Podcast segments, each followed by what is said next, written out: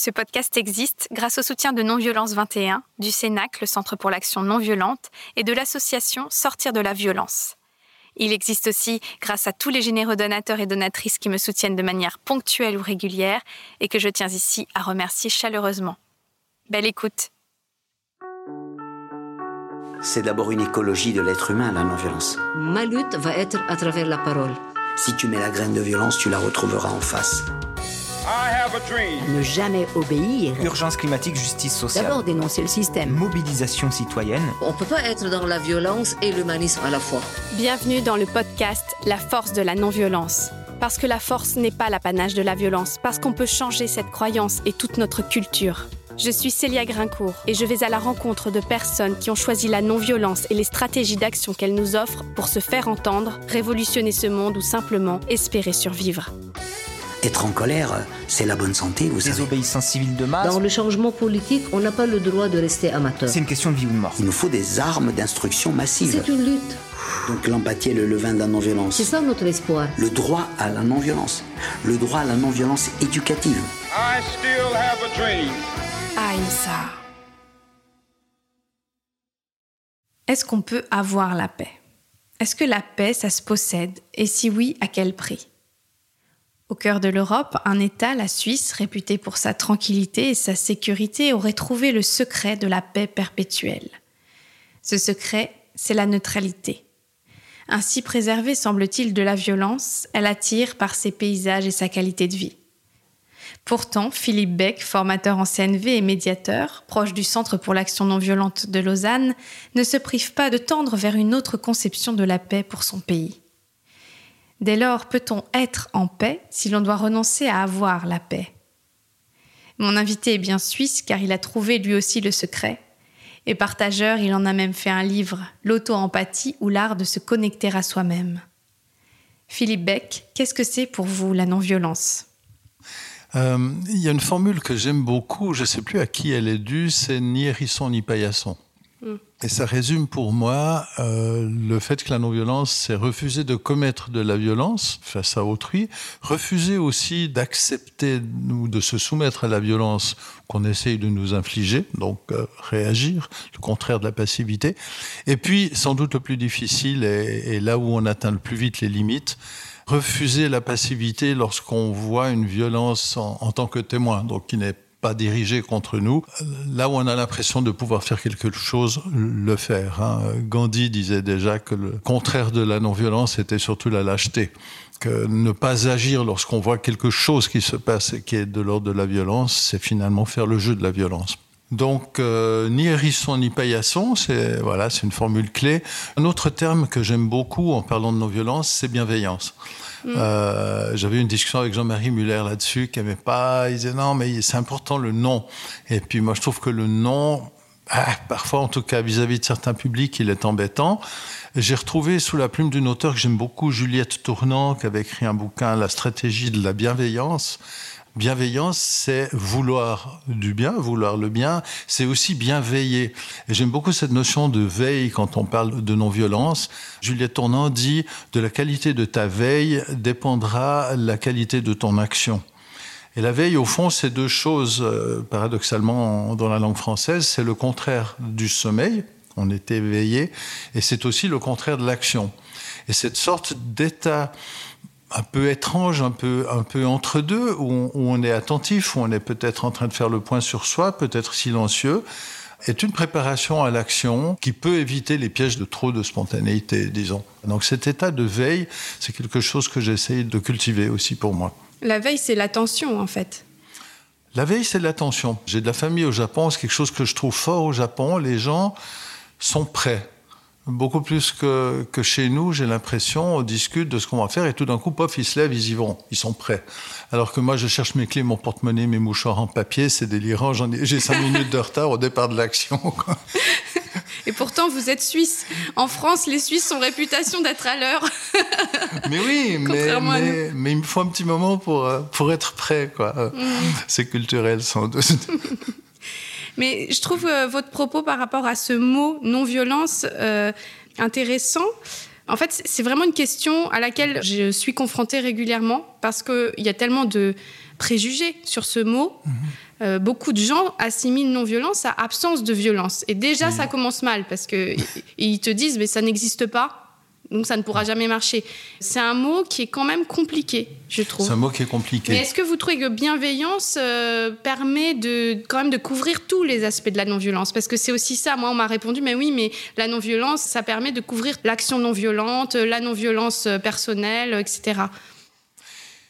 Moi, je crois que cette notion de vouloir le bien, le bien pour soi, le bien pour autrui, le bien pour la planète, etc., il me semble qu'elle recouvre tout.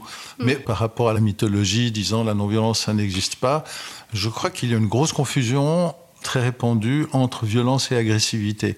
Ce qui n'existe pas, c'est l'absence d'agressivité. Euh, un bébé, ça naît avec de l'agressivité. Un bébé, ça mord, ça, ça griffe, ça, vous hurle contre, ça montre que c'est extrêmement fâché. Cette colère-là, elle est la manifestation d'une agressivité, d'une combativité. C'est parfaitement sain, naturel. Il faut de l'agressivité autant pour la lutte non violente que pour les luttes violentes et même les luttes armées. Par contre, cette agressivité, il n'est pas fatal qu'elle débouche sur de la violence. Et là, je vais redire ce que déjà plusieurs de vos invités vous ont dit, de, ce que j'ai pu suivre sur la force de la non-violence.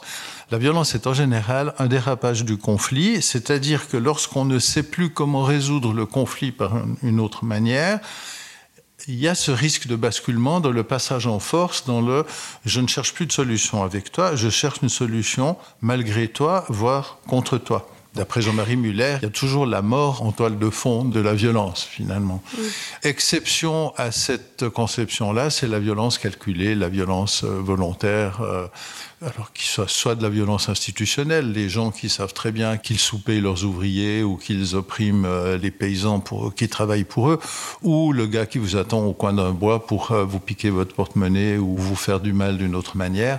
Là, euh, on est dans une violence, on va dire, opérationnelle et, intentionnelle. intentionnelle. Mm-hmm. Mais pour 95% de la population, je pense que nos accès de violence, parce qu'on en a tous, il ne faut pas prétendre le contraire, on en a tous, nos accès de violence sont des dérapages lorsqu'on ne sait plus comment faire autrement et que les enjeux sont trop importants pour nous pour qu'on puisse bâcher. Mm. Et je crois que parfois, cette violence-là, celle que Domem Elder Camara appelait la violence des opprimés, hein, qui est une violence réactionnelle, elle est préférable à la soumission, à la passivité, à se laisser écrabouiller. Mm. Euh, moi, quand on me dit que certains enfants euh, commettent des violences à l'école, euh, perturbent, dérangent, etc., quand je vois comment se déroulent certains enseignements, j'ai plus peur de ceux qui se soumettent que de ceux qui, qui soumettent, même si ça prend des formes un peu éruptives. Et moi qui étais un enfant sage, mm. je me repens d'avoir été un enfant sage. Et maintenant, je me dis, mais quel ballot Pourquoi j'embêtais pas un peu plus mes professeurs? Hmm. Mais je me suis rattrapé depuis. Alors justement, euh, depuis euh, longtemps, vous avez un parcours euh, quand même de longue date dans la non-violence. Est-ce qu'on peut remonter quand même aux prémices Remontons. et voir un petit peu avec vous ce qui vous a amené à vous consacrer à la non-violence? C'est toujours compliqué de savoir exactement ce qui provoque certains changements.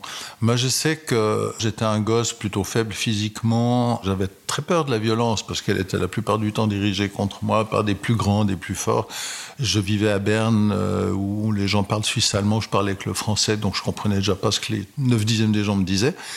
Et puis, bah, j'ai énormément lu, comme adolescent, les auteurs de l'entre-deux-guerres, des Camus, des Giono, des gens comme ça, qui étaient des pacifistes. Et je pense que ça m'a imprégné d'une manière ou d'une autre, de façon souterraine. Mon papa avait fait ce qu'on appelle la MOB en Suisse, c'est-à-dire la mobilisation défensive euh, sur les hauteurs du Jura. Euh, pendant la Deuxième Guerre mondiale. On était revenu profondément convaincu qu'on s'était fichu de lui et que c'était pas en se promenant sur les crêtes avec un chalot à côté de lui qu'il empêchait Hitler d'envahir la Suisse. Donc il y avait aussi cet aspect-là. Et puis, euh, je suis venu à Lausanne pour étudier. J'étais dans un foyer d'étudiants bourré de nationalités différentes. Il y avait plein d'Africains noirs, de Nord-Africains, de Vietnamiens. Et tous ces gens parlaient de révolution. Et Latino aussi était dans le même cas. C'était vraiment les années 70, les années de décolonisation, de lutte. On parlait beaucoup de révolution. Et les révolutions, sous-entendu, armées. Et euh, il a fallu que je tombe euh, j'allais dire par hasard, mais c'est pas vraiment un hasard, que je tombe sur la pensée non violente et que je lise Jean-Marie Muller euh, en premier, puis d'autres auteurs, pour me dire, il y a moyen de changer le monde autrement qu'avec des armes, qu'avec des fusils. Il y a moyen d'exprimer une solidarité autrement qu'en versant des sous pour les achats d'armes. Dieu sait si c'est d'actualité. Hein, euh, à l'heure où nous nous parlons, il y a la guerre en Ukraine.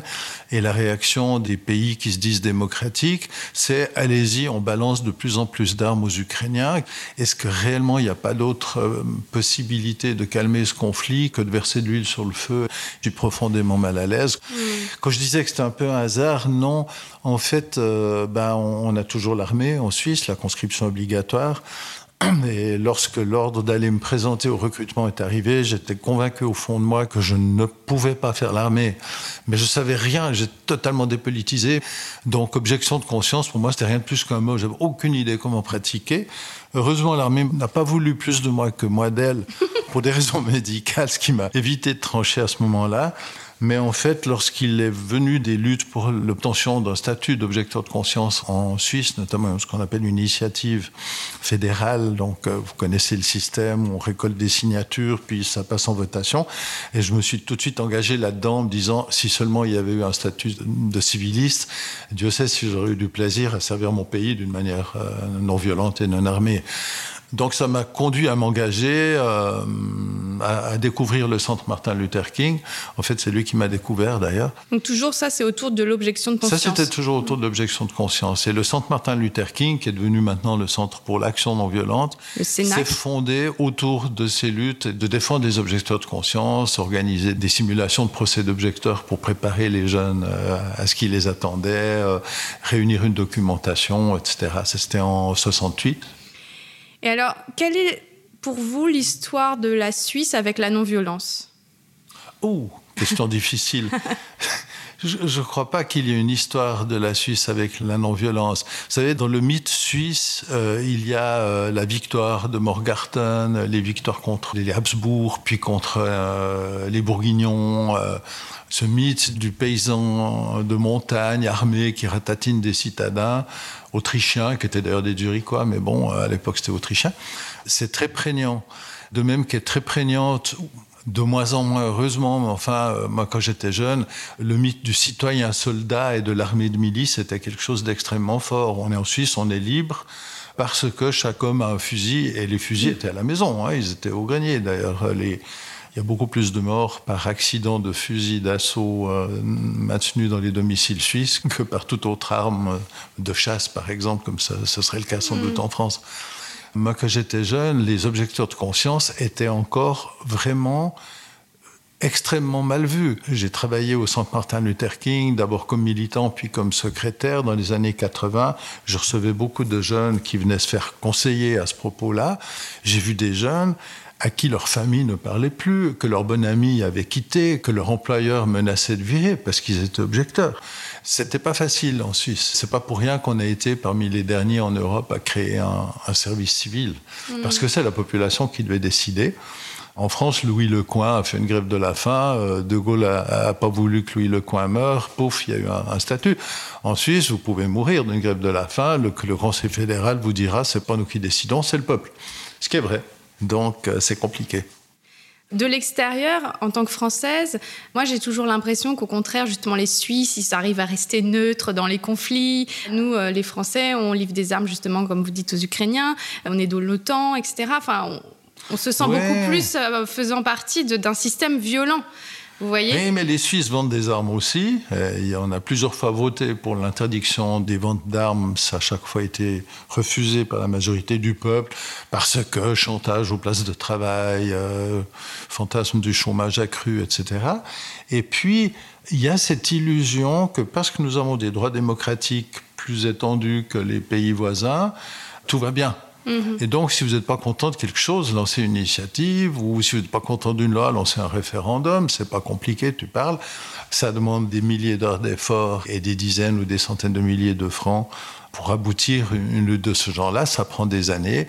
Même l'action directe non violente, je l'ai encore vu dans une action qu'on a menée il y a quelques années, une campagne contre les OGM. Il y avait un organisme de recherche agronomique en Suisse lançait des essais contrôlés de dissémination de blé OGM.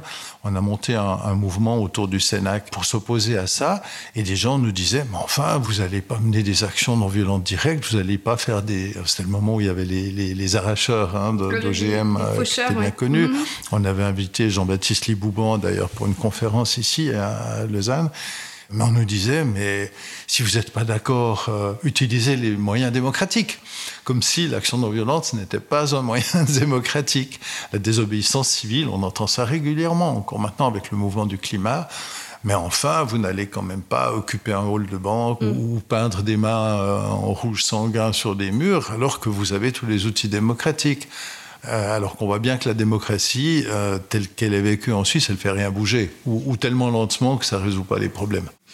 Et alors, quelle est votre histoire particulière, vous, avec donc, le centre Martin Luther King, -hmm. devenu euh, le CENAC, le Centre pour l'action non violente? Le centre Martin Luther King a changé de statut plusieurs fois. Au départ, euh, comme je disais tout à l'heure, c'était pour l'objection de conscience et le service civil. Ensuite, il a eu une phase antimilitariste assez aiguë, avec euh, collaboration avec des mouvements anarchistes notamment. Et puis, il y a eu le passage à la non-violence, en fait, avec euh, notamment un ami, Michel Mégard, qu'il faudra que vous interviewez aussi une fois. Il euh... faut que je revienne en Suisse, oui, alors. Oui, il faut revenir. qui a été suivre une formation euh, donnée par un, un couple néerlandais qui s'était eux-mêmes formés avec Martin Luther King et qui a commencé de développer les formations à la non-violence, à l'action non-violente ici en Suisse romande. Et donc, bah, été pendant cinq ans secrétaire au Centre Martin Luther King. J'ai repris la guidance d'un mouvement que j'avais largement contribué à introduire en francophonie, les Brigades de paix internationales, Peace Brigades International. Donc voilà, moi, moi j'ai quitté le, le, secrétariat du Centre Martin Luther King. Maintenant, il n'y a même plus de secrétaire. Il y a un comité qui fait un boulot énorme et, et magnifique. Il travaille sur quoi? Ben, Il travaille déjà sur la gestion au quotidien et puis euh, à essayer de maintenir des liens avec différents mouvements. Par exemple, à travers les formations, on a pu contacté pas mal d'organisations d'intégration des étrangers, de lutte contre le racisme, etc., pour favoriser la venue dans ces formations de personnes migrantes aussi. Collaboration aussi avec Extinction Rébellion. Depuis quelques mois, on a donné plusieurs formations pour les militants d'Extinction Rébellion ici en Suisse romande. On est en discussion ici avec l'État de Vaud pour développer une politique d'un État bienveillant et bien traitant. Alors, pourquoi et comment vous vous êtes formé à la communication non violente? Moi, au départ, j'étais plutôt un intellectuel, j'étais un grand lecteur. Et puis, je me suis rendu compte dans les actions non violentes auxquelles je participais que les lectures ne me permettaient pas de modifier des comportements euh, archaïques qui étaient les miens, notamment assez un, un peu une oscillation entre la tendance à l'agression et la tendance à la fuite, pour le dire simplement, le cerveau reptilien. Je me suis rendu compte par contre qu'ayant suivi quelques formations sur des week-ends quoi à l'action non violence ça les, les jeux de rôle etc permettaient d'engrammer en moi des comportements euh, nouveaux et de modifier mes comportements. Et j'ai trouvé ça tellement génial je me suis dit il faut vraiment développer ça et j'ai envie d'y contribuer. Donc je me suis formé un peu sur le tas hein, pensant essentiellement à l'action non violente au départ puis il y a eu c'est marrant il y a eu une évolution dans les pratiques de formation dites à la non violence qui ont tourné progressivement d'une formation à l'action non violente politique à l'action non violente directe vers la résolution non violente des conflits. Mais je crois que ça correspondait à une époque où beaucoup de militants euh, créaient des familles avaient des bébés des petits enfants puis réalisaient avec un peu de consternation que toute la violence qu'il savait si bien maîtriser dans les actions de rue elle ressortait dans le couple elle ressortait à l'égard des petits et, et donc fallait faire quelque chose. Et il ya eu ce changement de regard et une sorte de de redirection de l'action non violente un peu vers l'intérieur. Et puis en matière de communication ben déjà euh, dans les années fin 84 je crois les premières formations que j'ai données on parlait de la communication. On disait faut parler en jeu. On disait il faut reformuler. Mais on n'avait aucune technique plus précise. Et puis un copain euh, du centre pour l'action non violente m'a parlé de ah, tu connais Marshall Rosenberg? Été suivre une formation.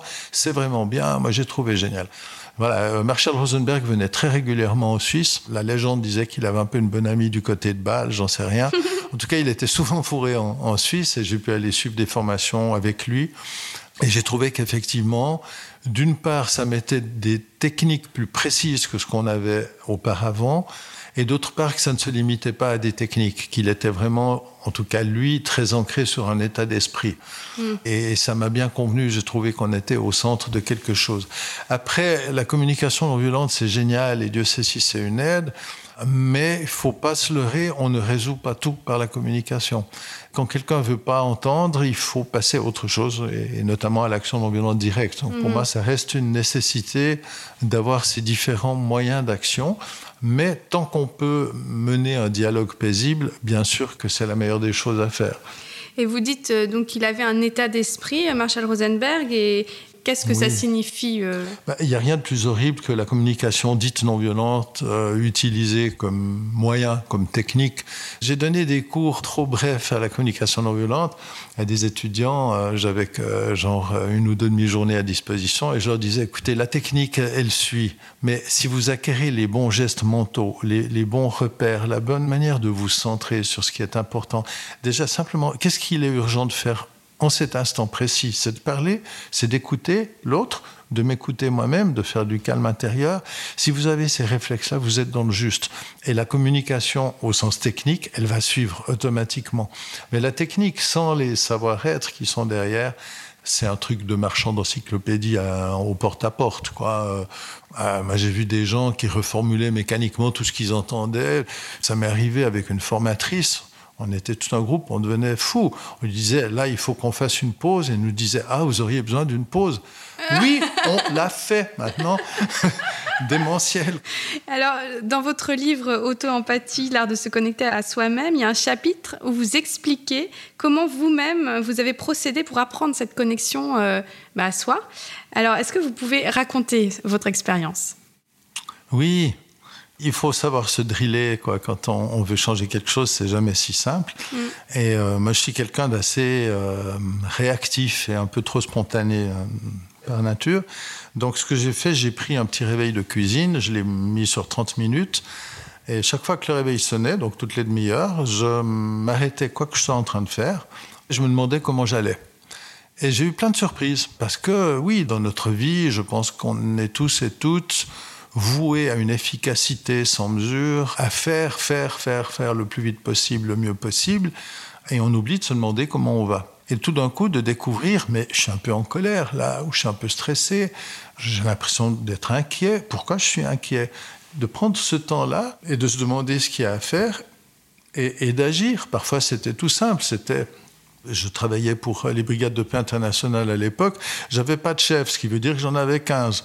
Hmm. C'est-à-dire que chaque projet, chaque bureau me téléphonait ou m'envoyait un mail en disant euh, il faut absolument que tu nous trouves 20 000 francs, il faut absolument que tu nous organises une, un hearing à l'ONU, il faut absolument, il faut absolument. Et quand vous avez ces collisions de choses, vous stressez, top, qu'est-ce que je fais de ça? Euh, je suis énervé, ça va pas. Ok, je vais démêler ces chevaux, je vais téléphoner ou écrire un tel un tel, disons c'est quoi le vrai délai, et ne pas redémarrer dans l'action avant de me sentir bien. Et là, j'ai redécouvert, je reviens à Juliette Tournant, dont je parlais tout à l'heure, parce que je trouve très très chouette sa présentation. Elle, elle parle du mouvement vers soi, du mouvement vers l'autre et du temps de veille. On revient à la veille.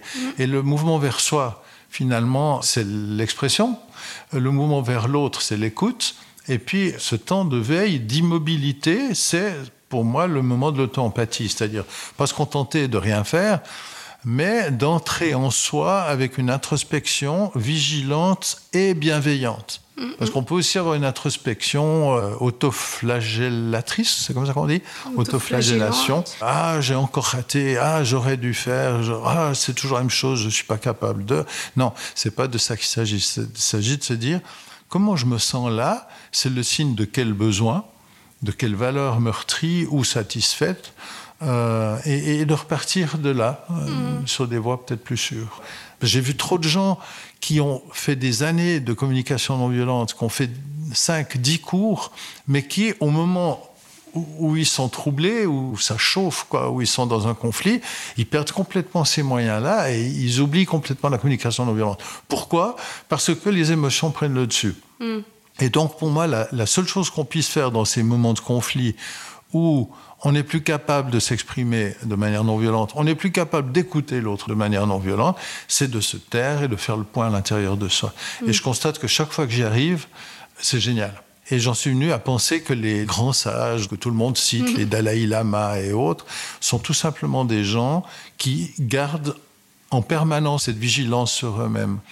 Mais c'est vrai que moi, je, dans votre parcours, c'est ce qui m'a le plus intéressé parce que je trouve qu'il peut y avoir dans la non-violence et dans les milieux non-violents, quel que soit le domaine, beaucoup de violence justement parce qu'on ne correspond pas, on n'est pas assez cohérent avec notre volonté d'être non-violent. Par exemple, en tant que parent, mhm. on veut être non-violent envers nos enfants, mais du coup, on, passe notre temps à se sentir nul, à se sentir euh, euh, horrible, etc. Parce que, euh, évidemment, nous-mêmes, on a une éducation, on a plein de choses à quitter, des comportements, des, conditionnements, des croyances. Mhm. Ou même dans l'agriculture biologique, il ne fait pas comme il faut. Enfin, du coup, on est tout le temps en train de s'auto-flageller, comme vous dites. Oui, oui, oui. Et c'est au-delà des croyances. Je crois que c'est des archaïsmes. Et lorsqu'on est dans des émotions fortes, ce qui nous revient, ce qui nous vient comme piste de mm. comportement, c'est les choses les plus profondément créées en nous. Donc, c'est ce qui nous arrivait comme gosse à moins qu'on ait justement mis dans la cartothèque mentale des cartes plus récentes, bien engrammées. on revient à l'utilité des jeux de rôle et de ce type de techniques qui permettent de faire, parce que écouter, entendre, lire ne, suffit, malheureusement pas. Il faut passer par le corps. Il faut passer par le corps. Ouais. Et nos émotions, elles se logent dans le corps, hein, elles ne se logent pas que dans le cerveau.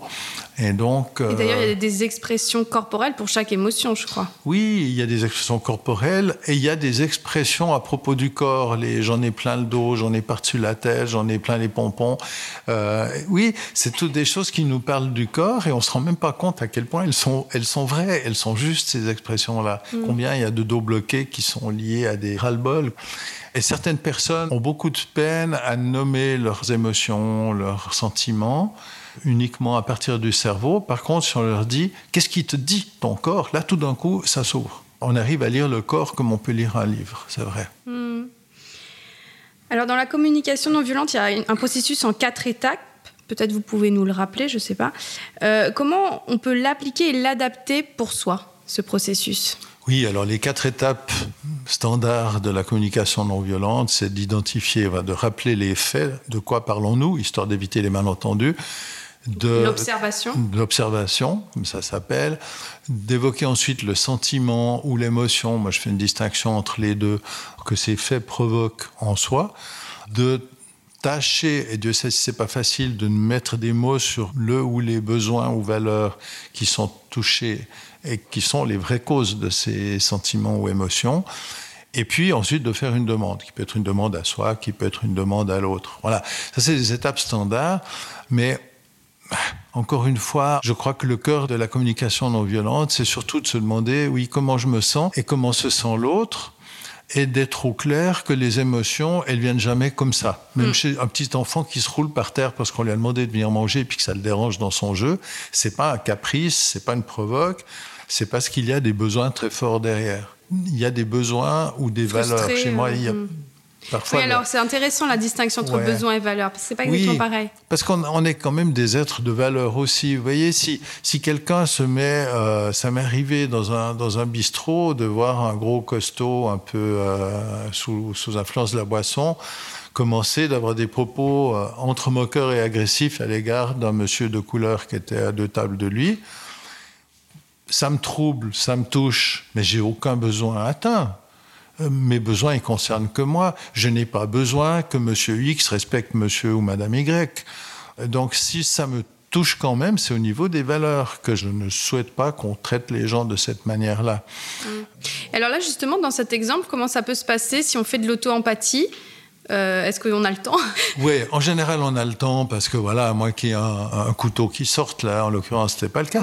L'auto-empathie, euh, ce serait de se dire d'abord, comment ça me touche? En quoi ça me touche? Ouais, il y a ma valeur respect qui est vraiment offusquée. Si j'ai pris conscience de ça, ça va m'éviter d'une part, de ne rien faire en me disant quel salopard, en distribuant les bons points et les mauvais points, mais de me sentir quand même pas bien après, ça va aussi m'éviter de réagir par un manque de respect symétrique à l'égard de l'auteur en lui disant espèce de gros con, comment tu te permets de parler à ce monsieur, ce qui serait une autre façon d'enseigner le respect, soyons francs. Donc, euh, l'auto-empathie, pour moi, c'est quelques secondes, il n'y a souvent pas besoin de plus de 5, 10, 15 secondes de veille à se dire où c'est que ça me touche exactement et donc quel est le mode d'action qui aille en direction de nourrir mieux ce, besoin ou cette valeur frustrée en moi. Hmm. Mais c'est vrai que ça demande un entraînement. Oui, ça, demande un entraînement et ça réussit pas tous les coups. Je demandais à ma femme. Euh, qu'est-ce que je peux faire de plus adéquat en direction de la vie? Marshall Rosenberg aimait pas tellement d'ailleurs ce mode besoin à nourrir. Il y a un côté un peu comme s'il y avait tout le temps des trous à boucher. Euh, lui, il parlait vraiment de la vie. Qu'est-ce qui est vivant en toi et qu'est-ce qui pourrait contribuer à enrichir encore la vie en toi? C'est ça le centre. Mm. Où c'est qu'il y a de la vie et où c'est qu'on sent qu'il n'y a pas de vie. Et là, on rejoint la petite enfance d'ailleurs. Les mm. petits, c'est des bombes de vie. Et tout ce qui les freine de leur vie, vous essayez de les prendre par la main quand ils ont envie de marcher tout seuls, ils se débattent comme des malades parce que c'est mortifère. C'est une contrainte, ouais. ouais Et nous, Dieu sait si on a adopté des contraintes, les adultes. Moi, je connais pas d'adultes vraiment libres, malgré tous les beaux discours. On est bourré de contraintes. En partie, il le faut. La vie en société fait qu'on peut pas, voilà. Et la vie en ville encore plus, bien entendu mais malgré ces contraintes, aller rechercher qu'est-ce qui est vivant en nous et lutter contre ce qui ne l'est pas. Mm. Et je pense que la non-violence, c'est autant ça à l'égard de nous-mêmes. Et pour revenir à l'auto-empathie, moi, ce que j'ai découvert, c'est que c'est dans la mesure où j'arrive à être OK avec moi-même et en paix avec moi-même que je suis aussi adéquat avec les autres. Dès que je quitte l'auto-empathie, je suis l'être le plus casse-pied, le plus exigeant, le plus despotique que vous puissiez imaginer. Franchement. C'est ce que vous dites dans ce livre, c'est que l'auto-empathie, c'est la porte d'entrée pour mieux vivre vivre avec les autres. Pour mieux vivre avec soi-même et avec les autres. Ça mm. en dépend. Je crois qu'un certain Jésus, moi je suis pas chrétien, mais le aime ton prochain comme toi-même, les églises euh, traditionnelles ont complètement oublié l'aspect comme toi-même. Mm. Et c'est devenu aime ton prochain, punct. Et oublie-toi. Oublie-toi le plus possible, alors que euh, c'est pas possible. C'est pas possible. Aimer les autres, ça passe par s'aimer soi-même déjà. Donc vous dites vous n'êtes pas chrétien, et dans votre livre, vous faites quand même euh, il y a un passage sur la culpabilité. J'ai trouvé intéressant parce que c'est vrai que la culpabilité, c'est tellement relié à la sphère judéo-chrétienne.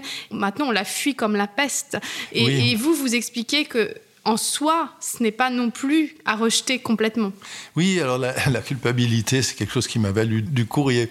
Euh, et, d'ailleurs des discussions avec mon éditeur qui avait publié peu avant un petit bouquin euh, contre la culpabilité. Mm. Ce qui est malsain, pour commencer par euh, tout de suite calmer les auditeurs que ça agacerait. Ce qui est malsain, c'est de plonger des gens dans la culpabilité, de les maintenir dans la culpabilité, de cultiver la culpabilité, la culpabilisation. Mm. Par contre, le fait de nous sentir coupables, c'est quoi? Mm.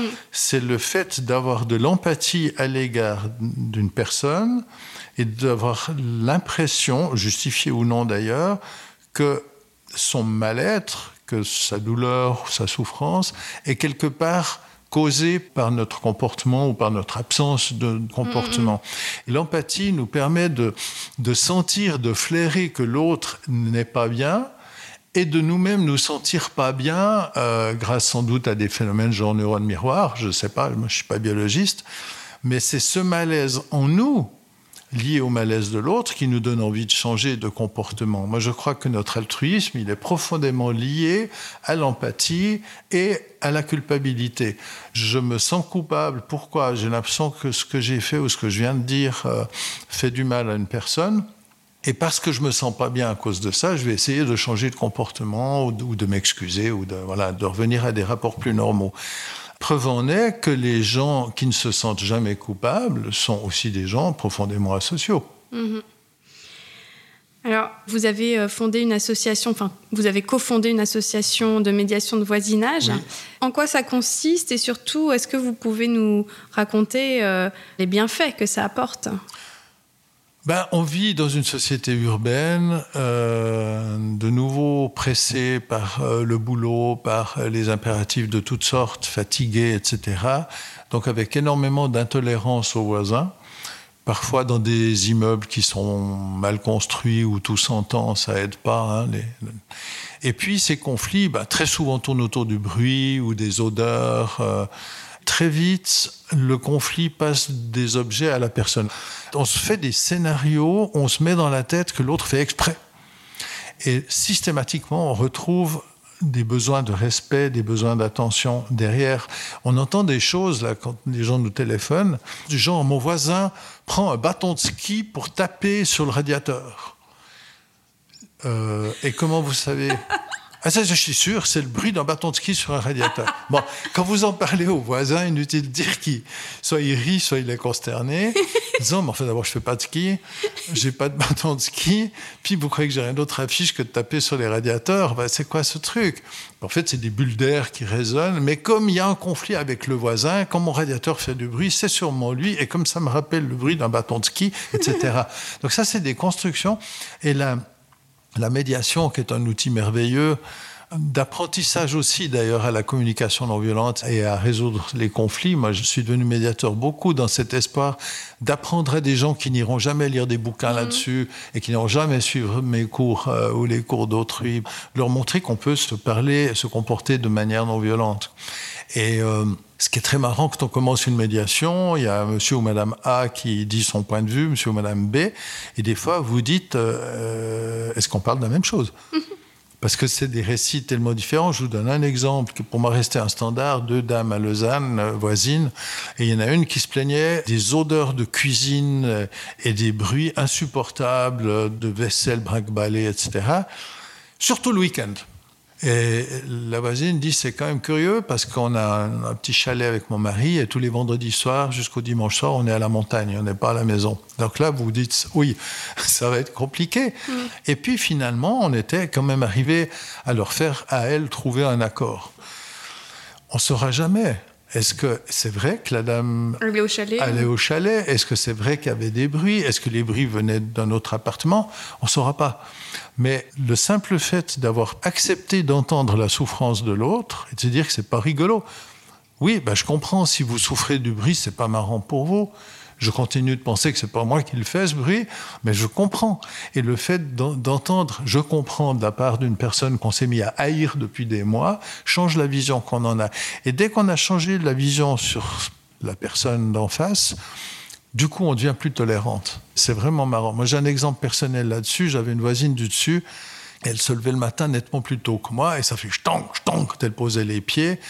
Euh, souvent, j'entendais déjà son réveil, c'était mal insonorisé, etc. Et franchement, elle m'agaçait. Puis on a fait connaissance, on s'est mis à bord des ponts ensemble. Et à partir de là, c'était, au lieu de me dire, c'est encore cette andouille qui fait du bruit en se levant, je me disais, ah ben c'est la pauvre Corinne qui doit déjà se lever aujourd'hui. Et ça change tout. Mm. Le bruit elle-même, j'étais réveillé pareil, mais ça avait cessé de m'agacer de la même manière. Mm. Donc la médiation, c'est ça, c'est un outil de pacification en changeant le regard des gens. Alors, en vous retournant sur euh, votre expérience et en regardant le, monde tel qu'il est aujourd'hui, qu'est-ce que vous souhaiteriez encore explorer, apporter, euh, chercher pour rendre cette société moins violente et plus aimante, bienveillante? La lenteur. Je crois que de nos jours, la vitesse est un des pièges principaux. Déjà parce que ça nous éloigne de l'auto-empathie et de nos capacités d'écoute et d'auto-écoute. Quelque chose de l'ordre de la douceur aussi prendre le temps et la peine du regard sur l'autre. C'est très intrigant de voir se comporter des gens euh, dans la rue. Chacun a ses écouteurs sur la tête, euh, regarde son smartphone et ne s'occupe absolument plus de ce qui se passe dans son environnement. Deux amoureux sur un banc, au lieu de se bécoter, euh, ils se montrent mutuellement ce qu'ils ont sur leur téléphone en rigolant comme des bossus. Je comprends juste pas, quoi. Et je, je pense que cette dérive, elle est, elle est dangereuse. J'ai essayé ces dernières années d'articuler un peu mon action, euh, on va dire, plus lointaine avec l'action plus locale. J'ai lancé ici en, à Morges avec quelques copains et copines une association de déco-jardinage, donc de jardinage biologique partagé. J'aime bien faire ça. Là, on a devant chez moi maintenant un jardin partagé et c'est des occasions d'activités lentes, d'activités où on retrouve le contact, où on est en contact avec des gens différents, où on, encourage le petit de deux ans à nous aider à arroser même s'il nous en flanque plein les souliers, où il y a la personne un peu handicapée, là du bonheur à manipuler des petits plantons. Voilà, c'est des types d'activités où je retrouve du sens, où je mets du sens. Merci beaucoup, Philippe Beck. Merci, Célia. Et pour nous quitter, en résonance avec l'appel à la lenteur et à la douceur lancé par mon invité, je propose d'écouter la magnifique artiste suisse Alva.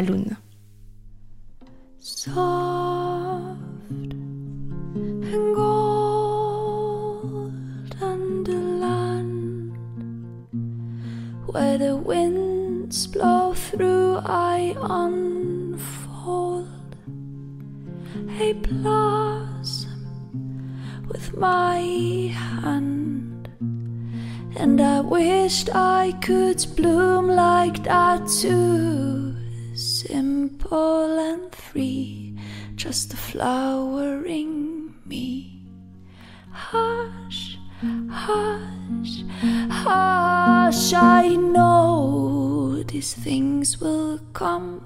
si vous avez apprécié ce moment passé ensemble, commentez-le, partagez-le, mettez beaucoup d'étoiles.